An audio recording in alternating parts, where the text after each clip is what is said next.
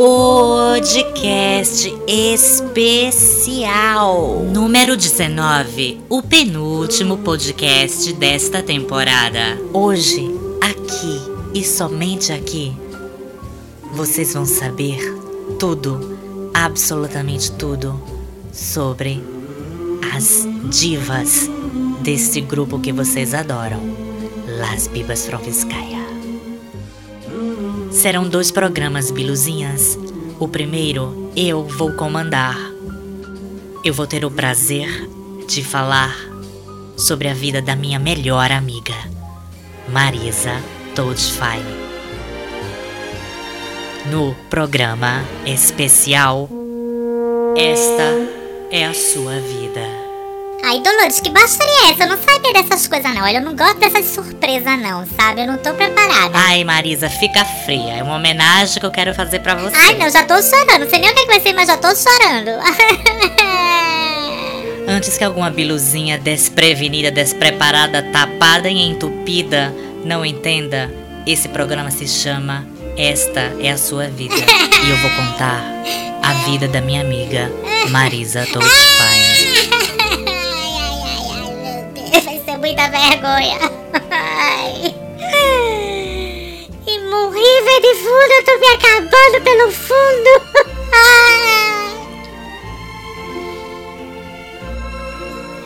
Marisa Totschwein, prepare-se, porque esta é a sua vida.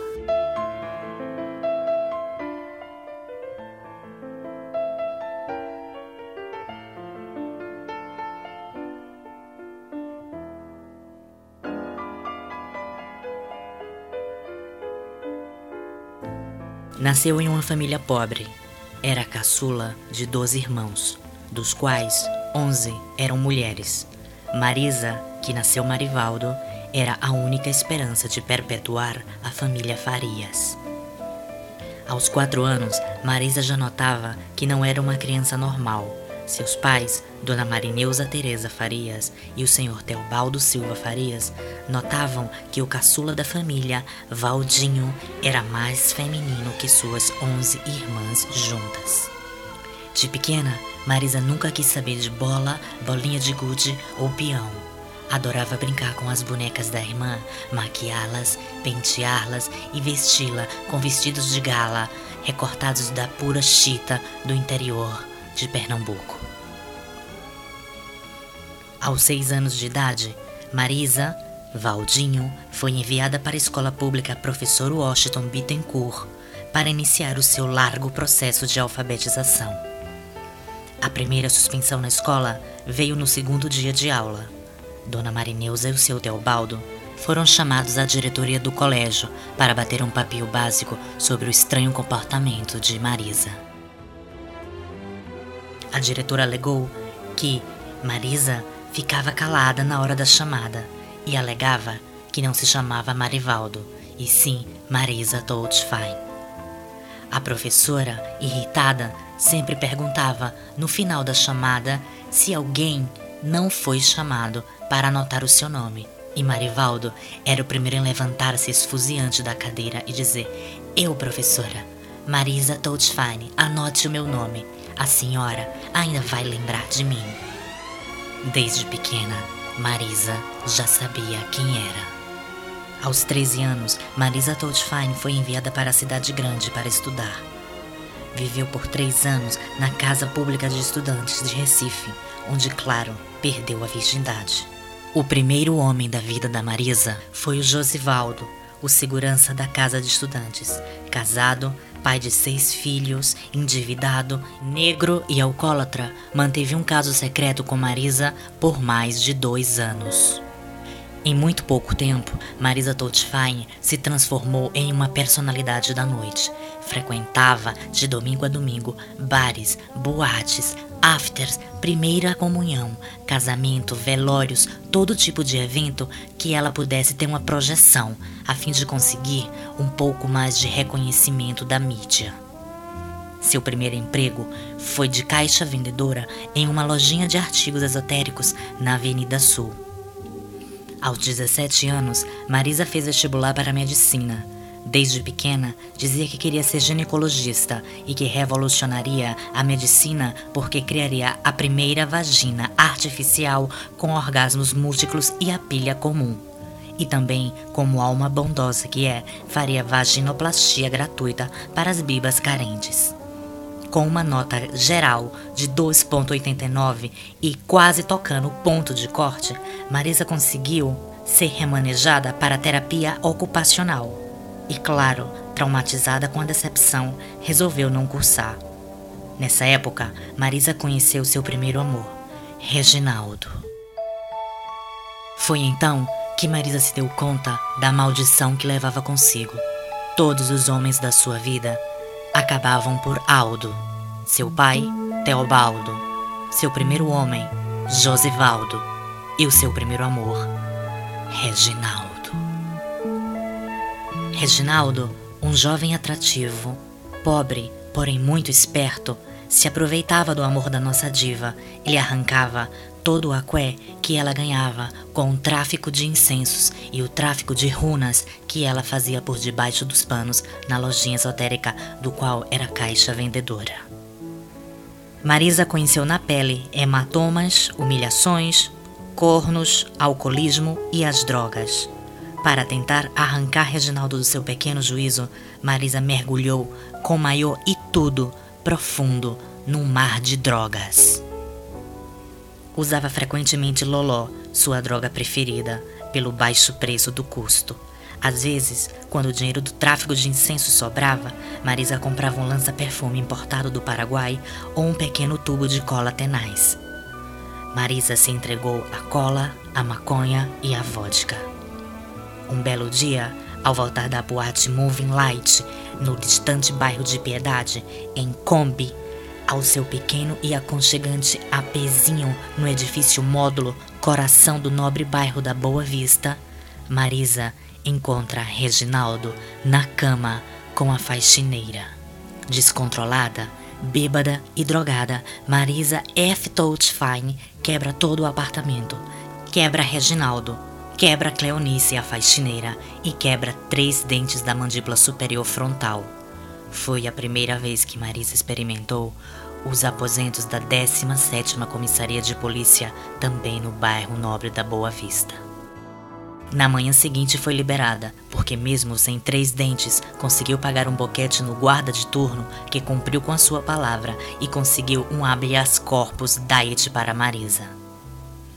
Ouviremos agora um depoimento emocionante da própria Marisa sobre essas três horas em uma cela de delegacia. Ai, nessa noite foi infernal, sabe? Eu vi, eu vi o mundo pelo avesso. Olha, eu tive três horas de silêncio, mas era um silêncio que me incomodava tanto, sabe? Naquela cela imunda, fedida, sabe? Cheia de biluzinha do pântano. Ai, meu Deus, olha. Mas eu ainda lembro que foi nessa foi nessa cela de cadeia, sabe? Nessa, nessa situação precária que eu pela primeira vez escutei Kátia Cega cantando lembranças, sabe? Essa música tocou meu coração assim de uma forma que eu nunca pensei, né? Eu já nem me lembro quanto tempo faz isso, né? Mas naquele momento assim eu decidi. Eu quero ser artista como a Kátia.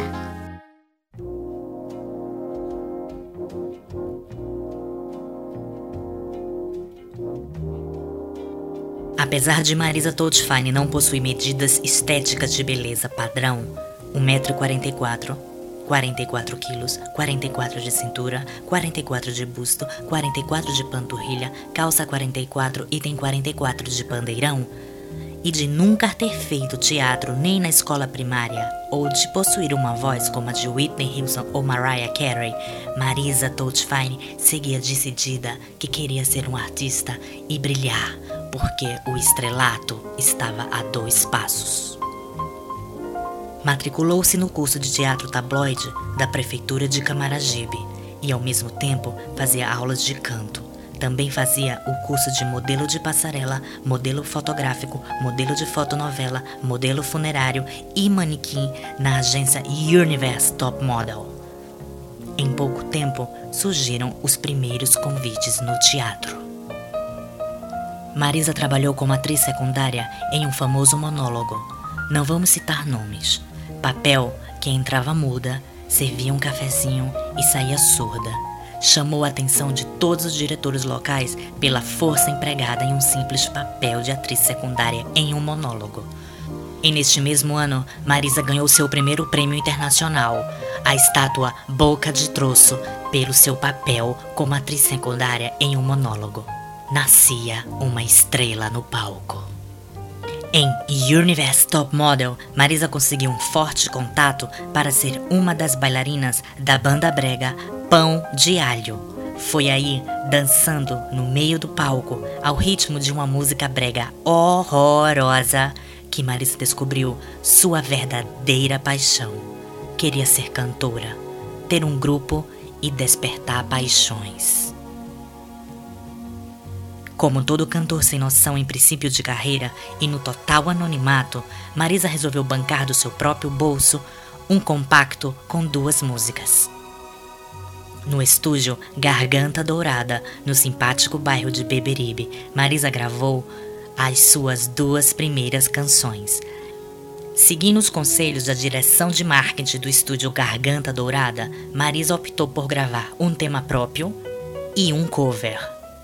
A primeira música composta, escrita e cantada por Marisa se chama Minha Vagina Sangra por Você. E no lado B do compacto, Marisa optou por gravar um cover muito pessoal.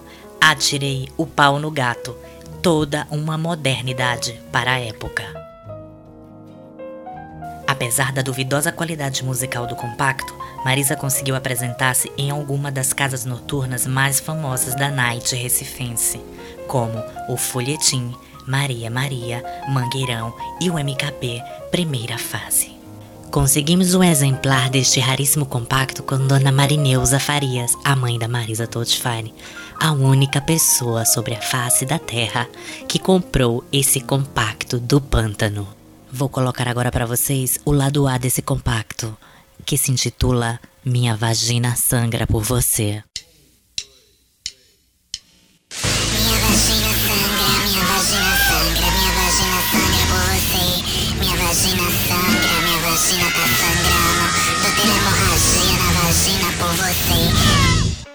Realmente uma experiência única essa música, Minha Vagina Sangra por Você. Marisa falou que foi influenciada por Enya e as suas caboclas para compor esse grande hit do seu primeiro compacto. Vamos agora à sua polêmica versão de Atirei o Pau no Gato, que já estamos ouvindo de fundo.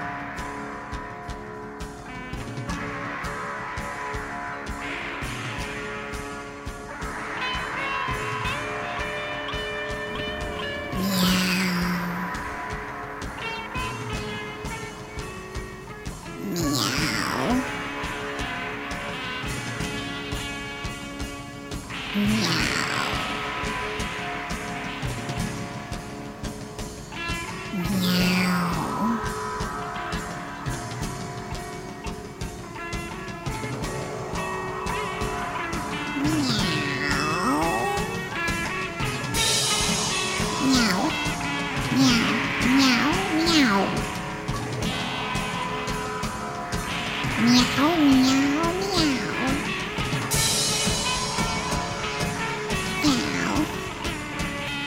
Miau, miau, miau.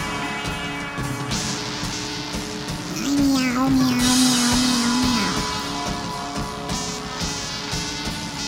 Miau. Toma, gato. Pau no gato. Pau no gato. Lasca pau no gato. Porrada no gato. Esfola. Mata o gato. Pau, pau, pau, pau, pau.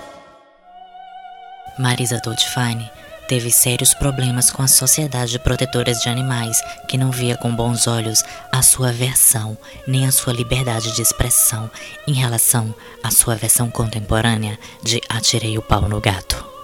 Um dia, na extinta boate Dr. Freud, conheceu ao DJ George M., famoso na cena local.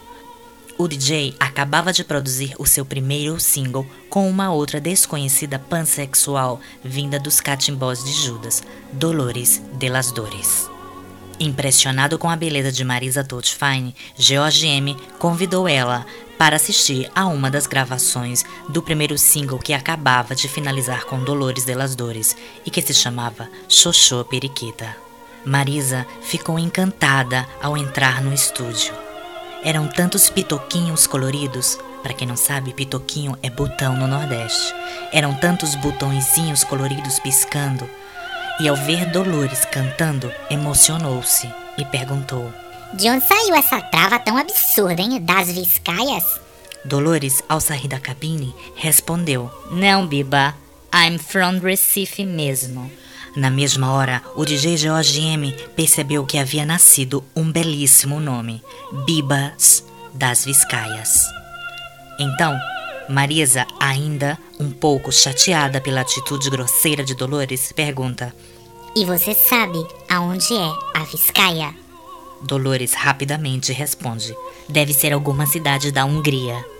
Marisa contesta: Não, querida, Viscaia é uma das regiões do País Vasco, que é uma das províncias da Espanha, onde está a belíssima cidade de Bilbao, onde está o Museu Guggenheim tá? Também tem a linda praia de San Sebastián, a qual eu sou louca para frequentar, e a cidade de Guipúzcoa, tá, meu bem? Dolores retruca rapidamente. E por que não damos um toque finesse para esse nome? Já que é na Espanha, Las Bibas. E como cantamos também em inglês, From. E a gente completa com esse nome tão bonito e sonoro, Viscaias. Foi então que nasceu o nome do grupo. O segundo single do grupo, Las Bibas from Vizcaya, também foi gravado apenas por Dolores de las Dores. Marisa ainda não dominava suas oitavas notas altas e preferia fazer as coreografias do grupo, divulgar as músicas nas boates, já que tinha tantos contatos, ver figurino e aprender com Dolores. Em 1988, cansada de produtores truqueiros e de falsas promessas de gravarem um CD em São Paulo, de aparecerem no Faustão, na Hebe, no Ratinho, no Gugu e no Caralho A4, decidem tentar a sorte na Europa, a convite do DJ George M, que já vivia por lá há um ano. Então, na Europa, as coisas começaram a funcionar para Las Bibas Fronviskaya. Gravaram o primeiro CD não oficial do grupo, que se chama Periquitofobia, em 2000. No mesmo ano, Xoxô Periquita, o primeiro single do grupo, estoura Nordeste afora. Todas as drags queriam dublar, todos os DJs queriam uma cópia em CD do hit, mas apenas os DJs privilegiados amigos do grupo possuíam o hit, que é todo um clássico.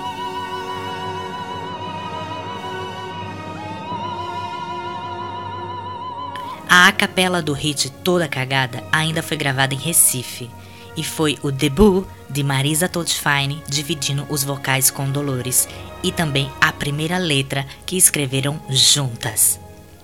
Em 2002, Toda Cagada chegou a São Paulo, onde virou um hit instantâneo entre os descolados e os DJs modernos da grande cidade. Desde então, Las Bibas Froviskaya não param.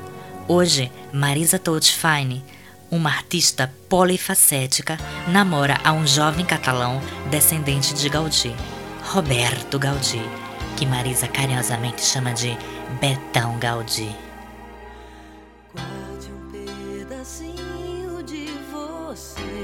Marisa Toltfine atualmente trabalha pelo dia como uma pessoa normal, como Customer Service em uma empresa de implantes dentários.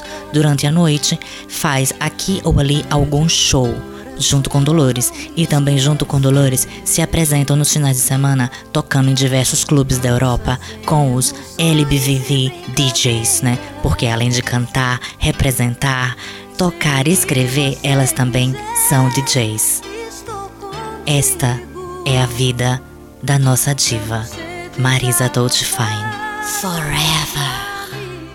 Bem, Biluzinha. Essa foi a minha homenagem para minha melhor amiga e companheira de trabalho, uma artista tão completa, tão polifacética, tão divertida, que tá aqui comigo toda semana, né? Fazendo palhaçada, rindo da gente mesmo, rindo das biluzinhas feias, rindo das biluzinhas bonitas, né? Rindo porque a vida é pra rir. Agora, por favor, quem foi a idiota, a imbecil, a tapada que colocou Rosana pra cantar nessa hora final do programa? Ai, Dolores, fui eu. Eu tô tão emocionada, moleque. Ai, meu Deus. Que o sonoplasta foi comprar ali pra mim um calmante, porque eu tô chorando desde o começo do programa. Aí eu, sei lá, botei Rosana porque eu adoro essa música, lembra minha infância. Aí eu não sei, custa o que custar, mas eu consegui, sabe? Nossa senhora, tenha paciência, viu? Pois é, Beluzinha, a gente fecha então o programa com Rosana. Custe o que custar, a gente vai chegar lá. Um beijo e me liga. Ai, Beluzinha, um beijo, viu? me liga, me liga. Vai ligar mesmo, viu? Não deixa de ligar, não. Liga, liga.